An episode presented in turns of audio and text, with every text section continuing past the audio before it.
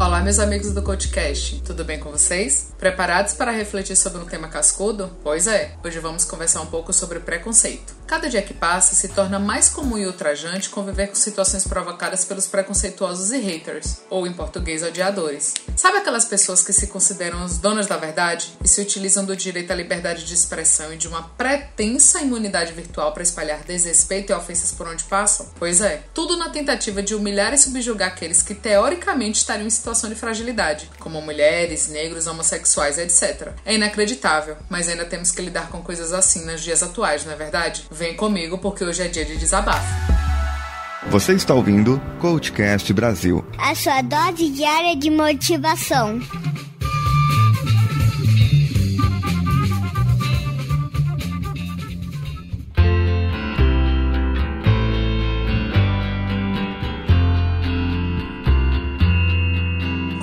Convidada pelo Paulinho para gravar esse podcast, me senti super empolgada para participar, pois é um tema urgente. Não apenas urgente, mas importante demais. Há sempre muito por falar e por fazer a respeito disso. E diante de tudo que tenho visto, ao meu ver, o único caminho possível para perseverar nessa batalha é nos posicionarmos. Não dá mais para sermos neutros ou ficarmos em cima do muro para evitar conflito. Simplesmente não dá. Calar e deixar o outro falar deixou há muito de ser uma opção viável. É preciso mostrar que ele está sendo absurdo, que ele está passando dos limites. Não dá mais para suportar preconceito. Não dá para tolerar desrespeito. Não é possível nos mantermos passivos diante de violência. Nós precisamos falar e assumir essa luta. Precisamos entender de uma vez por todas que a causa é de todos nós. Não apenas minha mulher negra, não apenas sua homossexual, não da vizinha pobre e gorda, mas de todos nós. O preconceito seguido de desrespeito ataca cada um, na sua essência, na condição de ser humano. É surreal como nas rodas de conversa esses assuntos sempre surgem e todos têm situações para contar, seja por terem vivido, presenciado ou ouvido falar. E aí nos perguntamos: será que o preconceito e o discurso de ódio têm crescido? Será que hoje é pior do que foi há 50 anos? Eu ainda não tenho essa resposta. Na verdade, eu não sei se piorou, mas algo é inequívoco. Hoje, nós temos muito mais consciência, muito mais acesso à informação e, principalmente, temos muito mais espaço para expor o nosso modo de pensar e agir seja na vida real, redes sociais ou núcleos familiares. Hoje, propagando amor ou violência, conseguimos ser ouvidos e ganhamos uma visibilidade que sequer imaginamos. Qualquer vídeo, mensagem ou áudio ganha o país em questão de minutos. Uma piada, uma cena, qualquer coisa. Quantas pessoas cujo nome sequer conhecíamos se tornaram famosos para uma semana depois se tornarem de novo anônimos? Acontece que durante pelo menos 5 minutos aquele anônimo foi ouvido, a sua mensagem foi passada adiante, seja ela positiva ou não. Estamos expostos a tantos estímulos, a tantas cobranças e padrões, que perdemos a capacidade de discernir o que realmente tem graça do que é abusivo, o que é verdade e o que precisa ser investigado, o que é certo e o que é errado. Quando uma pessoa negra é atacada na internet, sendo chamada de fedida, macaca sei lá mais o que, é apenas mais uma, a não ser quando é um artista. Aí a coisa ganha importância e falamos sobre isso durante uma semana, depois vira que segue. Quando uma mulher vai à TV e fala do abuso sofrido de um ator, a discussão ganha volume. Mas bastou saber que em algum momento eles tiveram um relacionamento que o discurso geral muda. Ah, fala sério, procurou, tá vendo? Não é tão santinha não. Como se ainda que eles tivessem um relacionamento, fosse dado a ele o direito de expô-la, xingá-la ou ainda tocar nas suas partes íntimas sem autorização. As pessoas em geral não se chocam mais de verdade com a morte de um negro. Um homossexual espancado é banal. Uma mulher estuprada quando voltava do trabalho, bem que estava procurando, senão não andava sozinha na rua naquele horário. Temos a capacidade de rir e publicar o vídeo de uma mulher que tem problemas mentais, bêbada, seminua e sendo abusada por homens sóbrios e capazes. Não enxergamos que aquilo não tem graça, que é abuso de incapaz. Eles são pessoas ruins. Mas e você que vê, ri e repassa? O que é? Uma mulher sendo exposta em rede nacional pelo marido traído se torna a coisa mais engraçada e natural do mundo. Informações como esta chegam o tempo inteiro aos nossos smartphones. Em segundo já temos a opinião formada e já nos encarregamos de repassar, todos os dias. Repassamos por achar engraçado, por acharmos absurdo, repassamos por ficarmos surpresos. Não importa a condição daquele que está sendo exposto, e sim a nossa percepção sobre aquilo. E eu falo aqui com culpa, pois também já o fiz.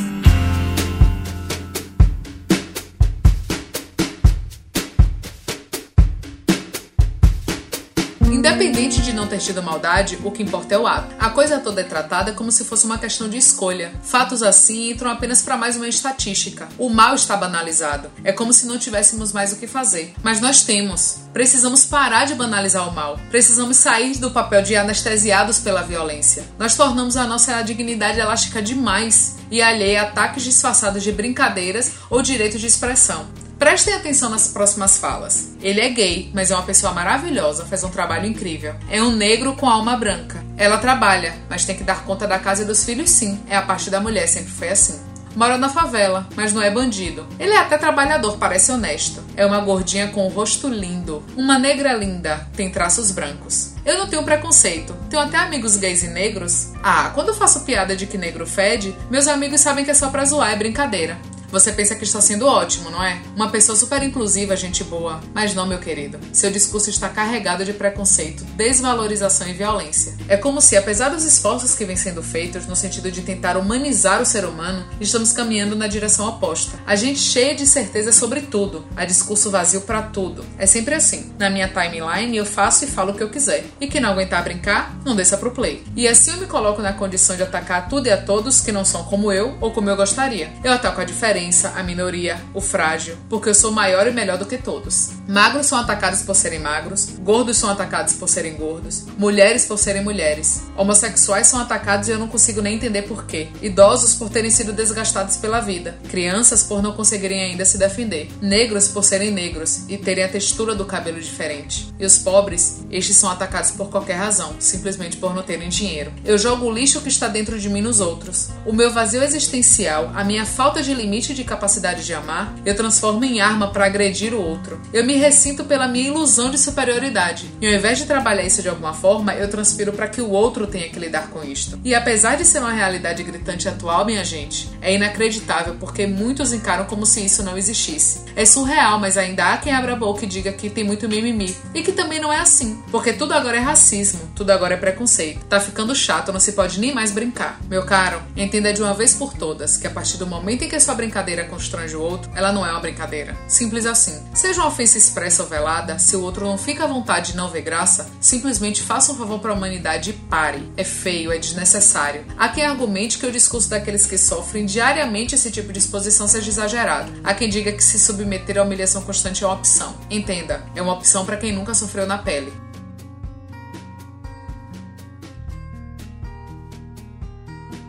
Trazendo para a realidade do nosso Brasil, eu digo sem pestanejar: nós não estamos preparados para encarar a realidade e entender que se sofre rejeição sim, todos os dias. Ao entrar no estabelecimento, ao fazer uma entrevista de emprego, ao andar na rua, ao falar, por ter o cabelo crespo. Também agora ao postar uma foto numa rede social, publicar um texto, divulgar um trabalho. O preconceito age da forma mais violenta, pois ataca a essência, a condição humana, desfaz da dignidade. Nós mulheres, nós negros, homossexuais e outras minorias por assim dizer, não podemos e nem devemos nos calar. Nenhuma classe exposta à violência deve aceitar ou se conformar. Hoje todos nós temos acesso a conhecimento, proteção jurídica, aos meios de comunicação. Tudo isso deve ser utilizado em nosso favor e nós faremos com que os nossos direitos sejam sim respeitados. Se não por consciência e vontade do agressor, mas porque o Estado obrigará. Se ele não nos aceita ou não nos ama, pouco importa. Mas pouco importa de verdade. Mas respeito, a respeito ele vai ser obrigado a ter. Eu costumo dizer que não podemos ser obrigados a nada nesta vida, mas há uma exceção de ouro a essa regra. Nós temos sim que respeitar o outro, sempre, independente de qualquer coisa. Vivemos em sociedade e com isso nosso direito esbarra no direito do outro. Eu não posso fazer tudo que vem à minha cabeça simplesmente porque eu tenho que manter o espaço do outro intacto. O que antes era tratado como brincadeira ou traço cultural, hoje precisa ser limitado pelo condão do respeito à dignidade, liberdade e proteção. De uma vez por todas, se a sua forma de pensar e o seu costume ofendem o limite do outro ou desrespeitam, mude. Nós não aguentamos mais e não vamos mais nos calar. Se você ainda se sente chateado porque agora tudo é encarado como preconceito, só posso te dizer uma coisa: vai piorar para você. Concordo até que algumas coisas não merecem ser discutidas, pois a visão de cada um é única e normalmente são discussões que não têm futuro.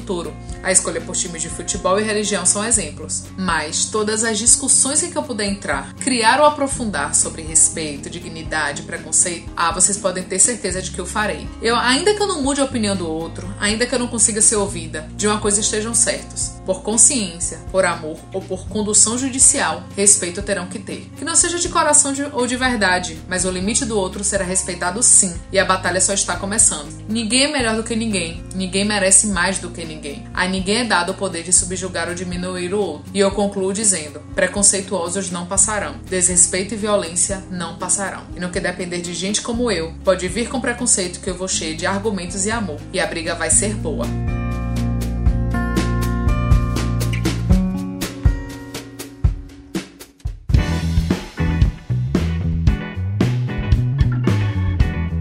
Gostou do episódio? Quer comentar sobre o assunto? Mande seu e-mail pra gente com um comentário para contato@codcast.com.br ou comente diretamente no post deste episódio no site codcast.com.br. Lembre-se também de curtir e compartilhar nas redes sociais: Facebook, Facebook Groups, Instagram e, e Twitter. Procure pelo Codcast BR, no qual se você compartilhar com cinco amigos até o final de setembro qualquer episódio e der cinco estrelas com comentários no iTunes, concorrerá a um processo de coaching com reprogramação mental mental. As minhas redes pessoais são Yali Rosena no Facebook e yali.mastercoach no Instagram. Foi um prazer enorme poder falar um pouco sobre esse tema, principalmente nesse momento que estamos expostos a todo tipo de ataque pelos motivos mais banais e absurdos. Que possamos enfim despertar. Vamos juntos!